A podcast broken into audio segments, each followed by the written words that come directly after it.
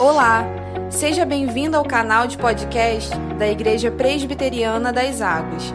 As mensagens que você ouve aqui foram ministradas em nossos cultos por nossos pastores. Deus te abençoe poderosamente. Vamos abrir a palavra, amados. Livro de Atos, capítulo 16.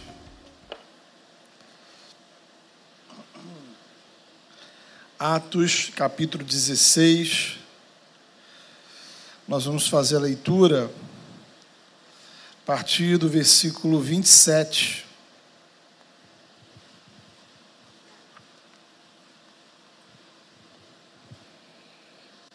Atos 16, a partir do versículo 27.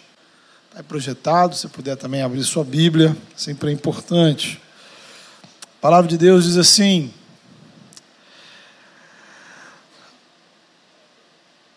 O carcereiro acordou e, vendo abertas as portas da prisão, desembanhou a sua espada para se matar, porque pensava que os prisioneiros tivessem fugido.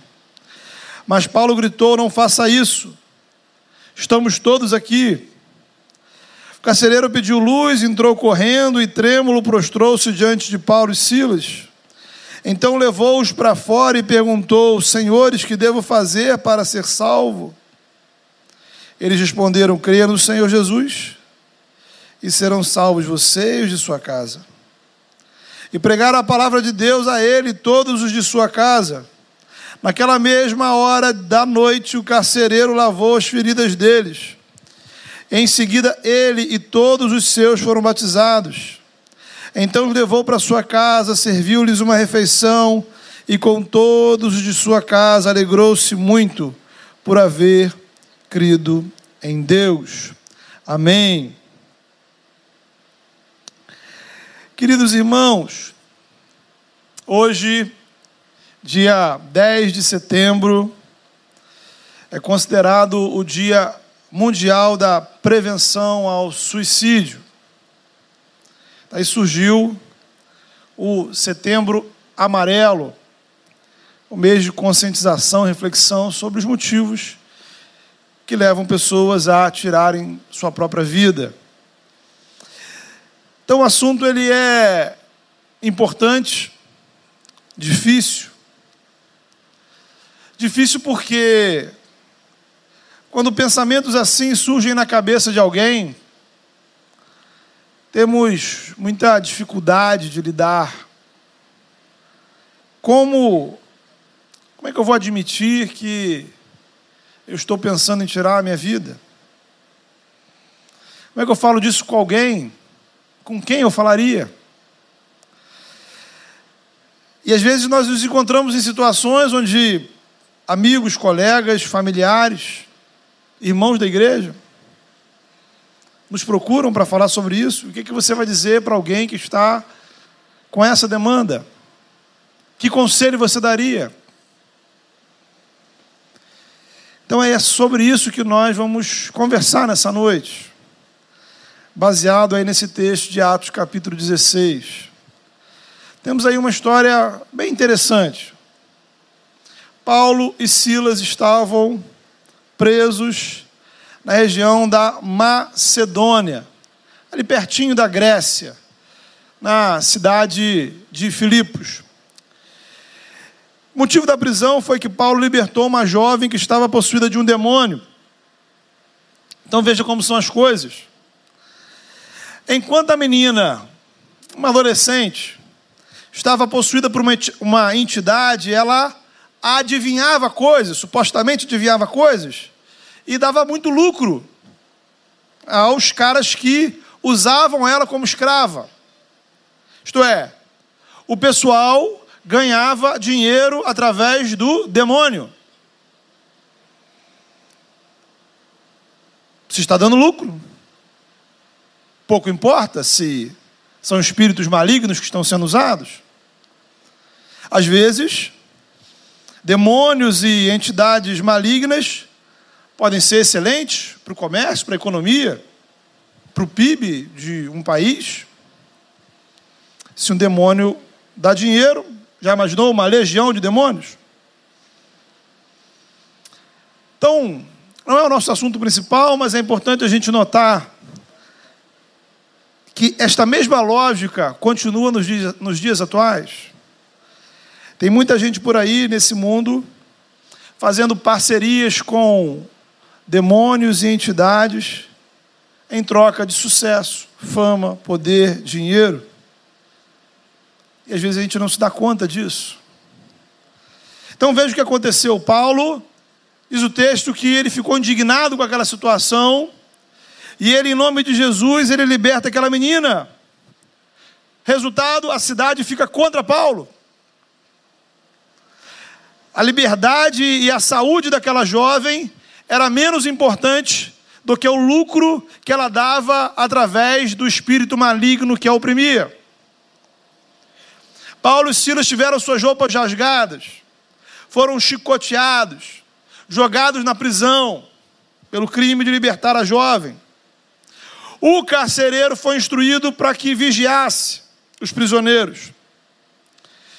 E por volta da meia-noite, diz o texto, que se ouvia música na prisão, gente cantando.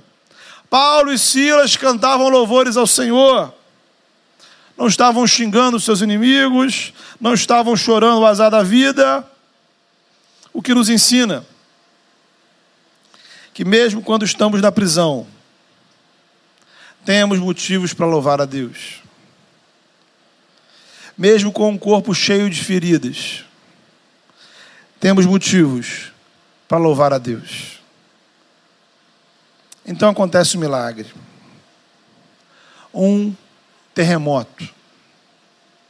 As portas da prisão se abrem as correntes que prendiam os prisioneiros se quebram. Paulo e Silas estão livres, milagrosamente. Aí você observe uma coisa: a história poderia terminar neste ponto. A prisão, um terremoto, as, as portas da prisão se abriram, Paulo e Silas vão embora e seguem sua vida missionária e vão para outra cidade pregar o evangelho.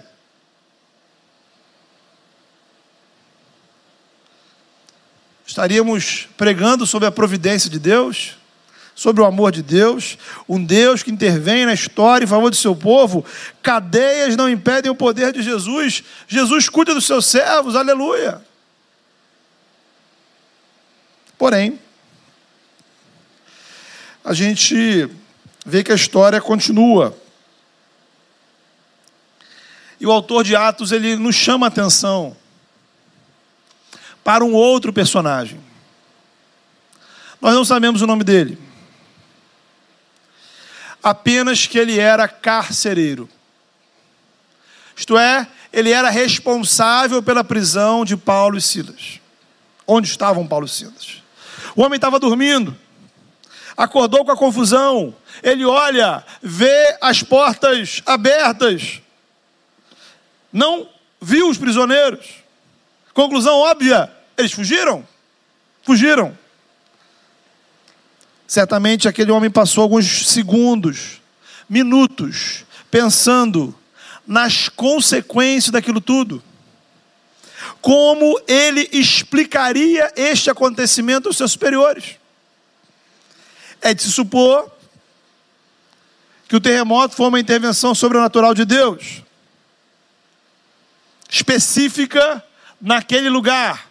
Isto é, o restante da cidade não sentiu nada, ninguém viu nada, só a prisão. Então, se fosse um terremoto generalizado, seria fácil. A cidade inteira está destruída, tranquilo. Mas, como é que você vai chegar e dizer: olha, houve um terremoto e ele aconteceu apenas na prisão? Ele seria zoado, zombado, todo mundo ia rir dele.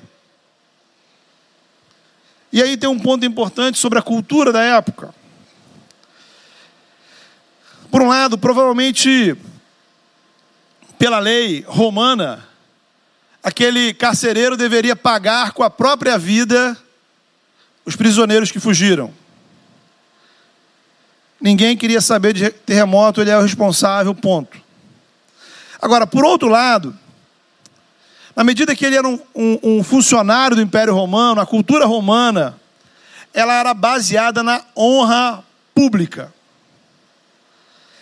Isto é, deveria se fazer de tudo para ser reconhecido, se ser, é, receber, obter reconhecimento público, social. Ao mesmo tempo, eu deveria evitar a todo custo qualquer coisa que manchasse a minha reputação. Então, ser honrado, ser reconhecido, ser homenageado, era o céu. O inferno é a desonra. Então, o carcereiro percebeu de imediato o quanto aquela situação iria lhe trazer vergonha, humilhação, além de possivelmente lhe custar a própria vida. Se ele não morresse, digamos, fisicamente, ele morreria socialmente. Se ele não tivesse que ser morto, a sua honra, a sua reputação iriam para o espaço. Então ele pensa em tudo isso, no constrangimento que a sua família, seus filhos, parentes iriam passar, o somatório de todos esses pensamentos, uma vergonha absurda, uma ansiedade absurda. O melhor que eu posso fazer nesse momento para proteger a minha reputação é tirar a minha vida. E assim o suicídio parece para ele uma boa solução. Então, irmãos, aqui a gente precisa observar que motivos parecidos com esse fazem com que, que pensamentos assim cheguem à nossa cabeça. O medo da vergonha. O que as pessoas vão pensar se elas souberem disso? O que as pessoas vão comentar a respeito de mim? E aí você começa a montar na sua cabeça um, um cenário absolutamente negativo, e você não enxerga a saída. Às vezes a gente passa por situações que potencializam esse cenário. Às vezes, quando a gente perde o que tem, o fim de um relacionamento, a perda de uma posição profissional, um prejuízo financeiro muito grande.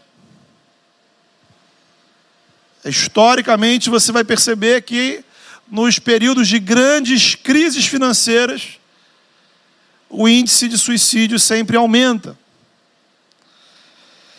Outras situações, você perde um ente querido, como é que eu vou viver agora sem essa pessoa? Um amigo, um filho, um cônjuge. Como é que eu vou viver a partir desse momento? Às vezes é o, o problema é você não alcançar o que planejou durante um certo tempo. Você criou sonhos, projetos, expectativas, estabeleceu metas, correu atrás, se esforçou, nada aconteceu. Você investiu tempo, dinheiro. Havia uma expectativa forte no seu coração de que este projeto seria tudo para a sua vida. A grande virada, e deu errado. E agora você precisa conviver com a derrota, com a frustração e lidar com o que as pessoas vão dizer sobre isso. Às vezes o que nos oprime são os sentimentos de culpa. Você fez algo grave, você sabe que é errado, Mas você tem medo das consequências. Você tem medo das críticas. A sua frustração com você mesmo, ela é enorme. Então, queridos, são situações como essa, e a gente poderia listar aqui várias, mas eu fiz esse apanhado para a gente perceber situações que são corriqueiras para todos nós. Nenhum de nós está é, imune a passar por alguma coisa parecida a essas. E estes problemas específicos, eles nos arrastam para um cenário de ansiedade, de sofrimento, você não vê saída. Às vezes, irmãos, a, a coisa é, ainda é mais complexa, porque às vezes não há uma situação objetiva, não há uma relação de causa e efeito. De repente, uma angústia toma conta do seu coração e você pergunta bem, de onde vem essa angústia? Sabe? Uma tristeza que não possui uma explicação razoável. E aquilo vai doendo, vai doendo, vai doendo, vai doendo, vai doendo, vai doendo. Às vezes são coisas que têm a ver com o nosso corpo, a nossa mente. Desequilíbrios no funcionamento do nosso corpo. Questões bioquímicas, hormonais, emocionais, psicológicas, psiquiátricas, que nos levam a pensamentos de morte. E aí a gente está em situação onde a gente literalmente está fora do nosso juízo perfeito. Você precisa de apoio médico, remédio, tratamento. Então, queridos, eu queria chegar nesse ponto da mensagem para deixar muito claro o seguinte: nenhum de nós está livre de ter pensamentos de suicídio. Nenhum de nós está livre de ter algum tipo de pensamento relacionado à morte. Por quê? Porque nenhum de nós neste mundo está livre de passar por problemas críticos, inesperados, que nos desestabilizam.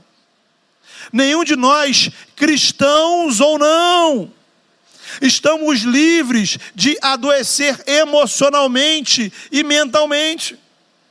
Nenhum cristão está, por exemplo, imune à depressão, a transtornos de ansiedade, burnout, coisas semelhantes. Pensamentos de suicídio não têm necessariamente a ver com a condição espiritual da pessoa. Ter uma boa teologia não impede que pensamentos ruins invadam a minha mente. Estar envolvido na igreja não impede que emoções negativas, de repente, tomem conta da minha alma.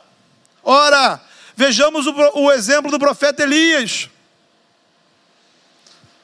Servo de Deus usado poderosamente pelo Senhor para enfrentar os profetas de Baal. Fugiu para o deserto com medo da rainha Jezabel. O medo, o cansaço, a angústia tomam conta dele ao ponto dele pedir para Deus: Senhor, toma minha vida, eu não quero mais viver, eu quero morrer. Ele não tirou a própria vida, mas perdeu o ânimo de viver, enxergou a morte como uma saída. A mesma coisa vai encontrar, a gente vai encontrar no profeta Jonas. Depois de passar por tudo aquilo, olha bem, né? Fugiu do Senhor, teve a tempestade, foi para o peixe, saiu do peixe, pregou, as pessoas converteram, se arrependeram. Lá no finalzinho do livro, por causa de uma árvore, uma irritação medíocre. Ele diz: Tira a minha vida, porque para mim é melhor morrer do que viver. Elias era crente, Jonas era crente. Não estavam desviados, não estavam em pecado, eram homens tementes a Deus. Apesar disso, o desejo de morte dominou o coração deles.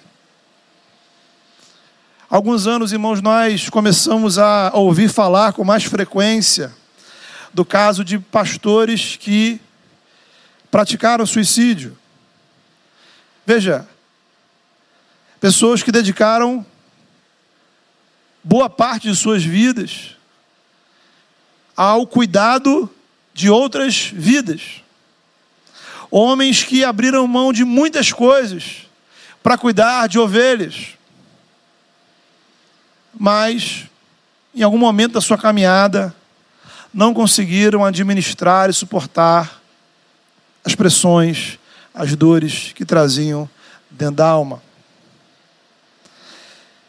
Me lembro especificamente de um autor cujo livro eu consultei exatamente no processo aqui do início da igreja, da nossa igreja. Um pastor, plantador de igrejas, um, um líder importante no cenário evangélico dos Estados Unidos. O livro dele me abençoou, me inspirou. E ele tirou a sua própria vida com um tiro.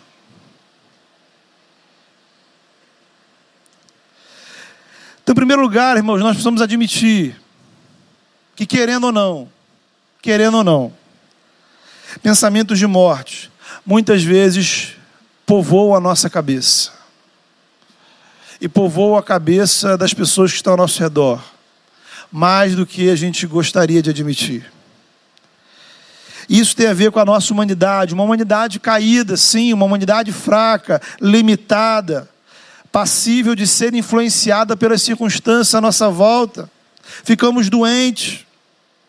Por mais crente que você seja, por mais sério com Deus que você seja, isso pode acontecer com você e pode acontecer com pessoas ao seu redor. Por isso, irmão, eu tenho uma obrigação aqui com você nessa noite. A primeira é, além de falar da palavra de Deus, é que se pensamentos assim dominam a sua cabeça, a sua mente de forma insistente, você precisa urgentemente de uma ajuda profissional. Sobretudo, procurar um psicólogo, procurar um psiquiatra. Aí você aproveita, vai no clínico, faz um check-up, melhora a sua alimentação, pratica atividades físicas, isso aí tudo aí. Recursos médicos, irmãos, são recursos que Deus nos coloca à disposição para cuidarmos do santuário do Espírito Santo, que é o nosso corpo. Sonegar o seu uso é pecado. Inclusive, nesse processo do Setembro Amarelo, ao Centro de Valorização da Vida, que tem um telefone que é o 188, 188, que durante 24 horas por dia tem pessoas para conversar com qualquer pessoa, aconselhar, bater papo, orientar. Óbvio, você precisa procurar alguém também além de um médico, além de um profissional da saúde, você precisa ter pessoas com quem você converse pessoalmente. Um amigo confiável, alguém da igreja, alguém da família, ou mesmo os pastores. E se caso você conversar com alguém, note bem, caso você converse com alguém e se esse alguém disser para você que isso não tem importância, Esquece esse alguém e procura outra pessoa. Então, para a gente organizar as nossas ideias.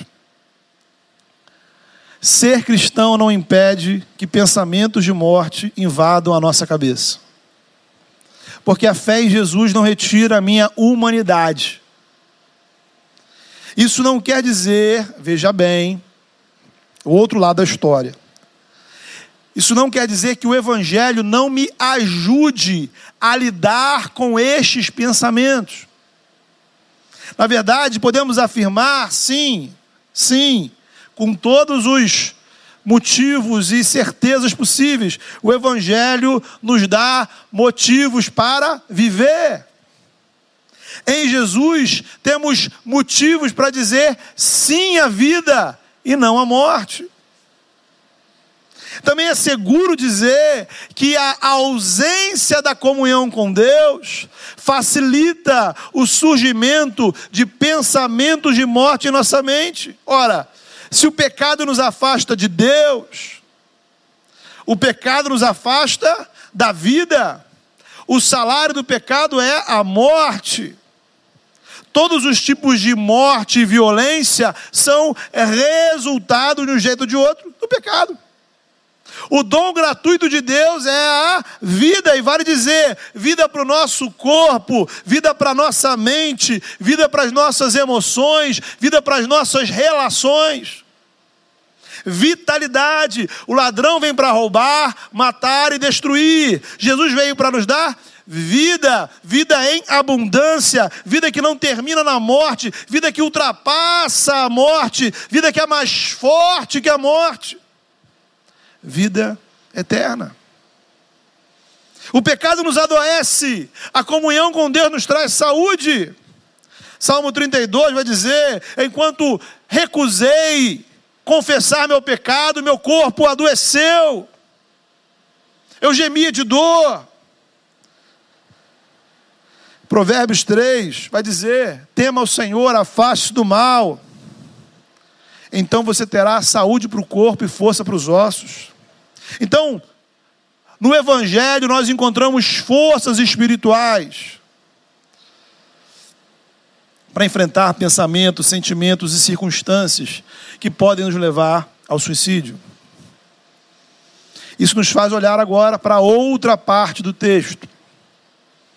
Então, retomando a história, lembra lá, houve o terremoto, as prisões se abriram, o carcereiro olha para aquilo tudo, não vê os prisioneiros, e ele começa a pensar em como é que ele daria conta disso no dia seguinte. Então ele, tomado por medo, vergonha, culpa, desesperado, ele pega a espada para tirar sua própria vida. Nesta hora, Paulo grita: pare, pare, pare, pare, nós estamos aqui, não faça isso, nós não fugimos. Aí, meu irmão, minha irmã, eu pergunto para você, agora você precisa ser sincero. Sincero, hein? O que, que você faria no lugar de Paulo e Silas? É, irmãos. Eu acho que muitos crentes agiriam diferente. Tem para mim que uns diriam assim: ah, são sem vergonha, tem que morrer mesmo não passa de um ajudante desse governo satânico do Império Romano. É menos um corrupto apoiador desse sistema. Melhor morrer. Outro girinho, tá vendo? Olha o que acontece com quem prejudica os servos de Deus. É vingança do Senhor. Mexeu com crente, ó, dá nisso. Ah, pastor. Tá vendo? Problema dele, eu não estou fazendo nada. Ele quis se matar. Problema dele. Tem nada a ver com isso. Talvez foi até providência divina. Ó, eu estou indo contra os propósitos de Deus. Deus está me libertando e eu estou impedindo essa libertação. Não podemos recusar a bênção do Senhor. Agora eu vou cuidar da minha vida, da minha família, da igreja. Só que o Evangelho, irmãos. O Evangelho, irmãos. Ah, o Evangelho. O Evangelho ele pega todos esses pensamentos aí seu aí, amassa e joga fora. O evangelho faz com que a gente se importe com as pessoas, seja elas quem forem. Quem forem. O Evangelho nos coloca em uma direção contrária ao senso comum. A maioria das pessoas deixaria o carcereiro se matar. Na verdade, muitos ajudariam até matá-lo. Paulo e Silas evitaram a morte dele. Porque, na perspectiva do Evangelho, toda vida humana importa. Toda vida humana importa. Poderia ser muito bem um dos lemas aí da, da campanha do Setembro Amarelo, né? Só que aí há um detalhe interessante nessa reflexão. Porque, embora a sociedade faça um esforço, e eu diria um esforço sincero, nessa reflexão, somente o Evangelho nos dá motivos reais e concretos para se importar com toda a vida humana. Porque vamos e venhamos. Tem os seres humanos que são bastante difíceis, não é verdade? Inclusive você, por exemplo, né? Gente complicada, né?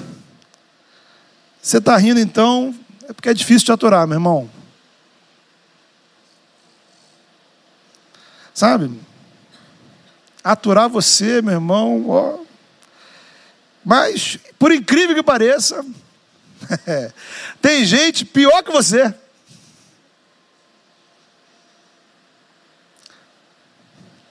Semana eu vi um, um diálogo numa série onde uma irmã falava para o irmão. Assim, não, eu não, não vim te visitar porque eu achava que você era ruim. Mas eu conheci gente ruim. Aí eu descobri que você, né, tá numa faixa elevada, na verdade, né? Então tem gente por aí, gente, que a gente até pergunta: será que essa pessoa é realmente humana? A gente ruim, a gente má, a gente cruel. Né? Tem aquela famosa frase, né? Quanto mais eu convivo com os, humanos, com os humanos, mais eu admiro os animais. Então, do ponto de vista da sociedade, a nossa avaliação sempre será avaliar o ser humano por merecimento. Sempre. E nessa perspectiva, eu sempre vou achar que uns merecem ser salvos e outros não merecem. Uns merecem ser poupados, outros não merecem. É a lógica. É o que a nossa mente produz. A gente faz uma conta. Tem gente que a gente gosta, tem gente que a gente não gosta, tem gente que a gente acha, pô, isso aqui pode morrer mesmo, não vai fazer diferença. É a nossa conta, é o nosso cálculo. O Evangelho nos faz olhar para além da pessoa o Evangelho nos faz olhar para Deus. E aí, quando eu olho para o ser humano através das lentes do Senhor, eu vejo a imagem e semelhança do Criador. Eu vejo a graça de Deus que me alcançou e que me impulsiona a praticar graça. E se é graça, não é porque ele merece, porque você também não merece. Então, cada ser humano é um campo missionário. O Evangelho não só me faz me importar com as pessoas, mas me faz ir ao encontro delas. E uma das formas, queridos, da gente enfrentar pensamentos de morte é a gente enfrentar a solidão. Precisamos estar juntos de pessoas que nos façam bem meu irmão, minha irmã, você está mal. Já falamos aqui, você precisa de tratamento médico especializado, mas você também precisa se aproximar de pessoas, pessoas que possam te abençoar, pessoas com quem você possa conversar, pessoas com quem você possa chorar, pessoas que possam te abraçar, te ouvir. E a igreja, queridos, nesse sentido, a igreja precisa ser um espaço de acolhimento. Sabe, nós não podemos garantir, não podemos garantir que alguém que vai entrar por essas portas, alguém que assiste a nossa transmissão, vai se converter. Não tem como garantir isso. Isso é obra do Espírito Santo. Mas podemos garantir que ninguém na igreja se sinta sozinho ou abandonado. Aí eu quero falar uma coisa agora com você que é membro da nossa igreja. Né?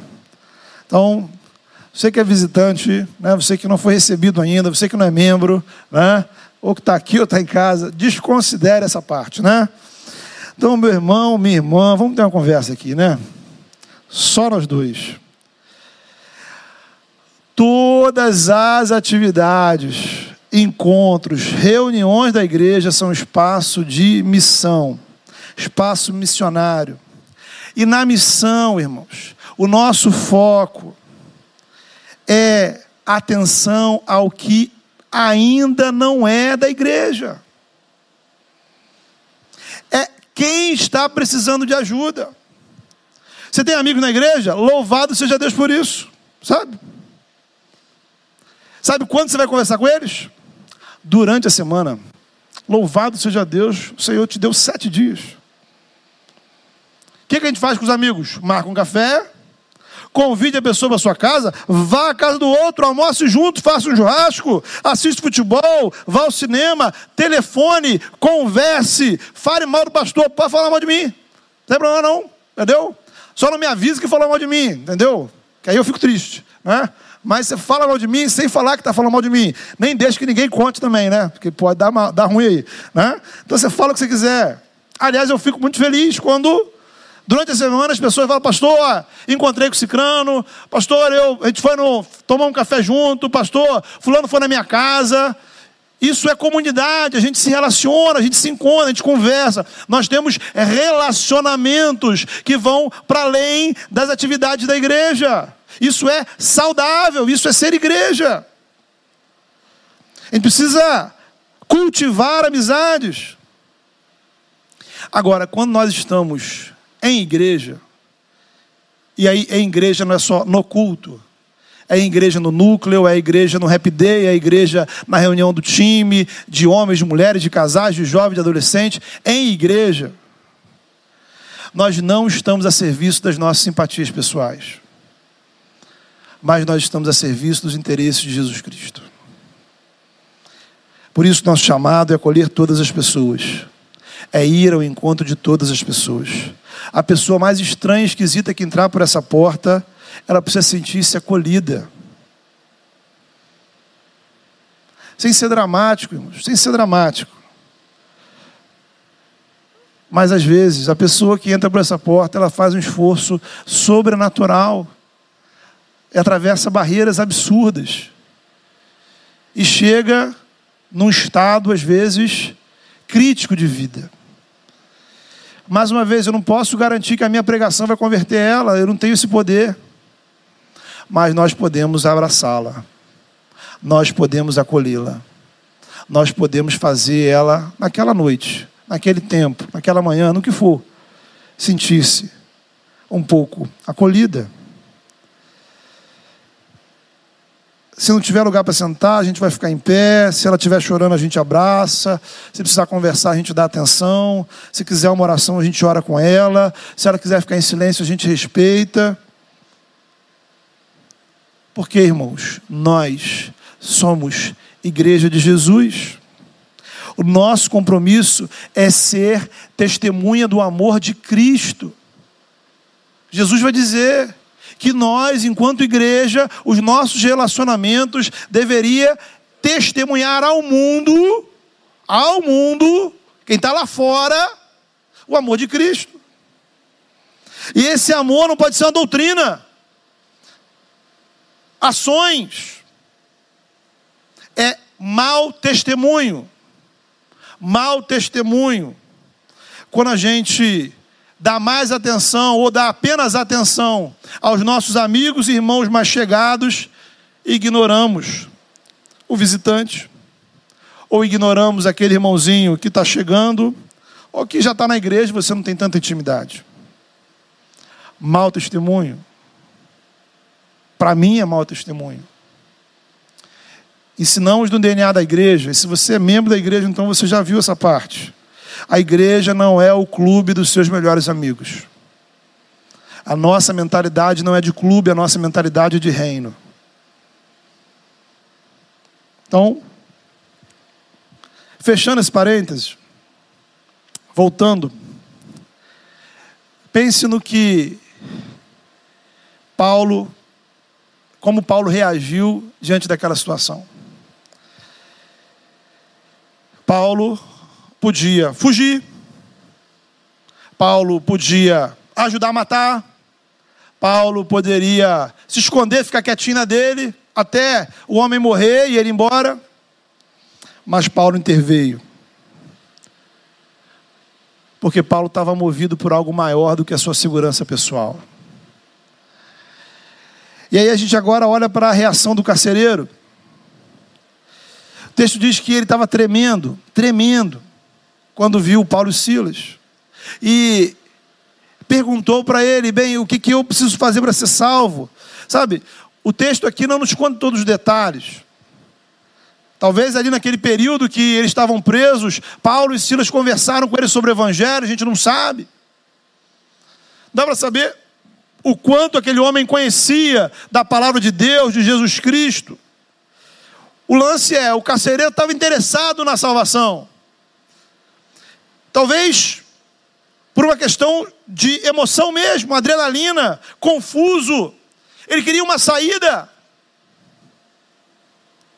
Talvez ele não estava pensando, e para mim, pessoalmente, não me parece que ele estava procurando um relacionamento com Deus.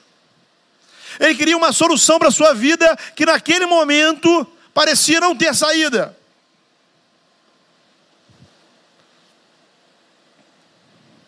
Ele estava desesperado. Como talvez alguns de nós estejamos, como talvez algumas pessoas ao nosso redor estejam. Olha que coisa. O Evangelho, o Evangelho é salvação e esperança. Inclusive para aqueles que não entendem a salvação e o Evangelho, e a salvação e a esperança que Jesus nos oferece. O Evangelho nos oferece salvação não só espiritual, não apenas para nossa alma, não apenas para o pecado, mas para todas as frustrações da vida. Ora, Jesus é o verdadeiro Salvador para a sua vida quando a sua vida sentimental dá errado, quando a sua vida financeira entra em colapso, quando você é reprovado, quando seus negócios caem em falência, quando você perde familiares, amigos, quando você perde a saúde, quando você perde a reputação, quando falam mal de você. Jesus, para todas essas situações, é Salvador, único Salvador. Porém, não se iluda Falsos salvadores se apresentarão para você. Quem sabe a saída não seja o novo estilo de vida, o novo relacionamento, uma nova forma de sexualidade, talvez um esquema financeiro revolucionário, talvez remédios, drogas, vícios, prazeres ilícitos para tentar atenuar a dor mas coisas que somente vão te enganando e aumentando a culpa. Um abismo chama outro abismo. Você precisa de Jesus. Por quê? Porque no Evangelho nós somos aceitos e acolhidos, apesar dos nossos erros, apesar dos nossos traumas, apesar das nossas frustrações. Sabe? Ele promete estar conosco mesmo se todos nos abandonarem. Ele nos abençoará, mesmo quando não tivermos nada para dar em troca. Ele te dará lugar no reino dele, no corpo de Cristo, mesmo que você não mereça. Ele te surpreenderá com coisas novas e inimagináveis, porque Ele é amor. Em Cristo, culpados encontram perdão. Em Cristo, derrotados encontram recomeço. Doentes encontram remédio para sua dor e motivos para cuidarem da saúde.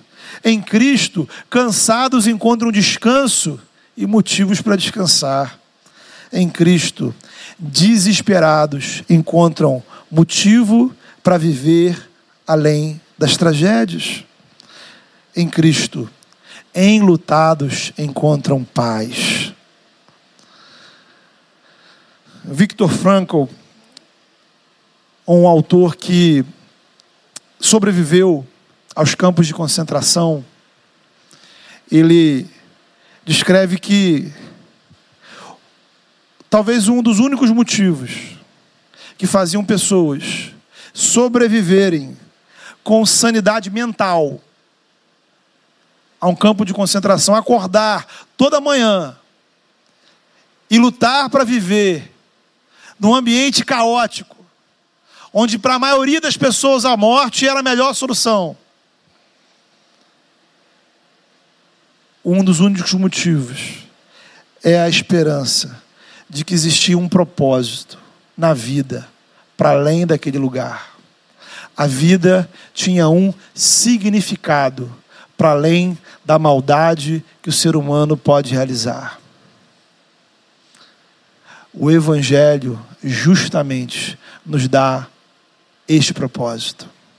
O Evangelho nos dá este significado. Não importa a tragédia que você enfrentar. O Evangelho é poderoso. E para fechar, o Evangelho é poderoso para mudar relações. Ora, Paulo e Silas tinham tudo para ter o carcereiro como inimigo. Como inimigo. Mas agora eles são irmãos. Olha que coisa linda, irmãos. Talvez um dos versículos mais belos sobre a transformação que o Evangelho produz. Está aí no versículo 33. O carcereiro levou Paulo e Silas para sua casa e cuidou das feridas deles. Aquelas feridas das chicotadas que eles tinham levado no dia anterior e que talvez o carcereiro estava lá participando daquilo. Ele lavou as feridas deles. O Evangelho faz a gente cuidar das feridas dos outros. Às vezes o Evangelho cura as nossas feridas. Às vezes o Evangelho nos faz remédio para a ferida de quem está do nosso lado. E aí, versículo 34. Agora eles estão na mesma mesa, partilhando a mesa, compartilhando a mesa. O Evangelho nos faz caminhar juntos, porque o Evangelho quebra barreiras, todas as barreiras que o ser humano pode construir uma mesa onde Jesus Cristo é o anfitrião. Então, meu irmão, meu irmão, eu queria convidar você para orar e nós temos muitos motivos para orar. Feche seus olhos. Fale com o Senhor nessa hora.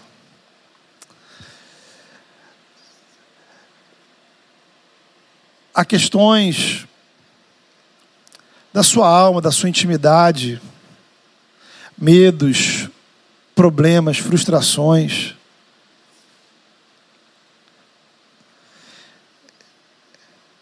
E talvez você, de repente, algum tipo de pensamento relacionado à morte chega à sua mente. E é difícil lidar com isso. Mas nessa noite eu queria desafiar você a apresentar isso ao Senhor. Como um dia Elias fez. Simplesmente, Senhor, honestamente, eu perdi a alegria de viver.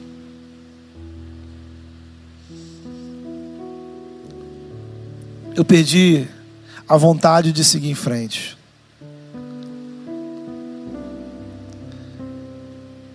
Apresente as feridas da sua alma ao Senhor.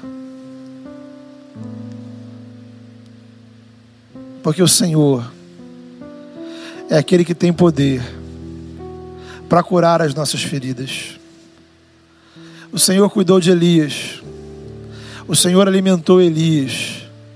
O Senhor deu um novo propósito para Elias. E em nome de Jesus, nessa noite, desejo do meu coração é que você possa encontrar um novo propósito diante do Senhor. um propósito que faça você olhar a vida como algo que tem significado, apesar das tragédias que existem ao nosso redor. A vida é boa, não porque não existem problemas, mas porque em Cristo nós temos aquilo que é melhor do que a vida, que é a tua graça, que é a graça do Senhor. Fale com Deus. Presente a sua vida ao Senhor. Peça ao Senhor graça para que também você seja instrumento de acolhimento. Como às vezes é difícil a gente poder ir ao encontro do outro. Como é muito mais fácil desprezar, ignorar, fingir que não estamos vendo. Peça ao Senhor para quebrar dentro de você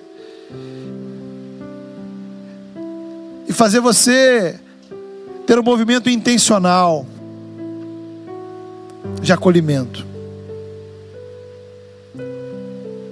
Fale com o Senhor nessa hora. Senhor, em nome de Jesus, nós estamos diante do Senhor.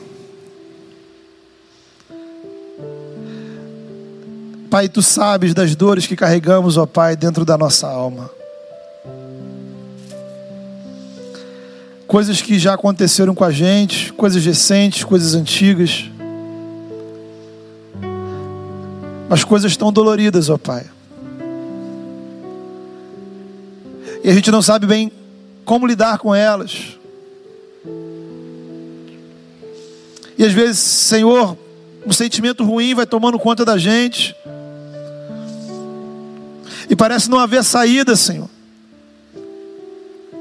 E parece não haver solução para o nosso futuro.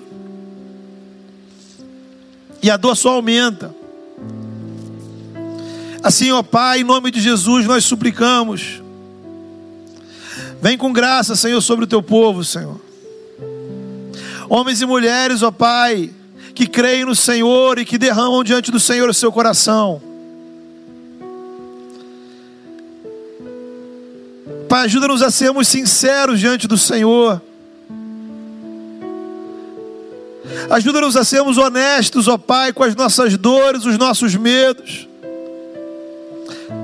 Aquilo que nos traz ansiedade apresentamos ao Senhor, ó Pai, porque o Senhor é o médico dos médicos, ó Pai. Trata, Senhor, do nosso interior, da nossa alma. Renova o nosso coração, derrama graça, Senhor. Que a tua graça supere a culpa, que a tua graça supere a vergonha, que a tua graça supere o medo, que a tua graça supere, Senhor, o desespero, a angústia, Senhor, e que a tua graça nos dê, Senhor, uma saída, uma direção. Abre os nossos olhos, ó Pai. Como diz o Senhor, abriu os olhos de Agar, para que possamos ver uma saída para as nossas vidas, ó Pai. Quando tudo ao redor parece não fazer sentido algum. Ajuda-nos, ó Pai a cuidar, Senhor. Aquilo que está ao nosso alcance, a levarmos a sério, Senhor. O cuidado com o nosso corpo, com a nossa saúde. E faz, ó Pai, da tua igreja um lugar de acolhimento, Senhor. Faz da tua igreja um lugar, ó Pai, onde amor seja muito mais do que uma palavra, Senhor. Pai, que em nome de Jesus possamos orar, buscar, nos empenhar para sairmos da nossa zona de conforto, para que possamos, possamos acolher pessoas, ó Pai, nesse lugar. Para que todos que entrem, Senhor, por essas portas, ó Pai, experimentem acolhimento. Que o amor, ó Pai, seja vivenciado, Senhor, de forma real, sincera, verdadeira, comprometida não, ó Pai, meramente por uma simpatia. Não por coisas que o outro possa ter que nos interesse, mas porque, Senhor, fomos amados por Jesus. Ó Pai, a tua graça, a tua graça, Senhor. Que sejamos uma comunidade de graça, Senhor. Em nome de Jesus Cristo. No poder do Espírito nós oramos. Amém.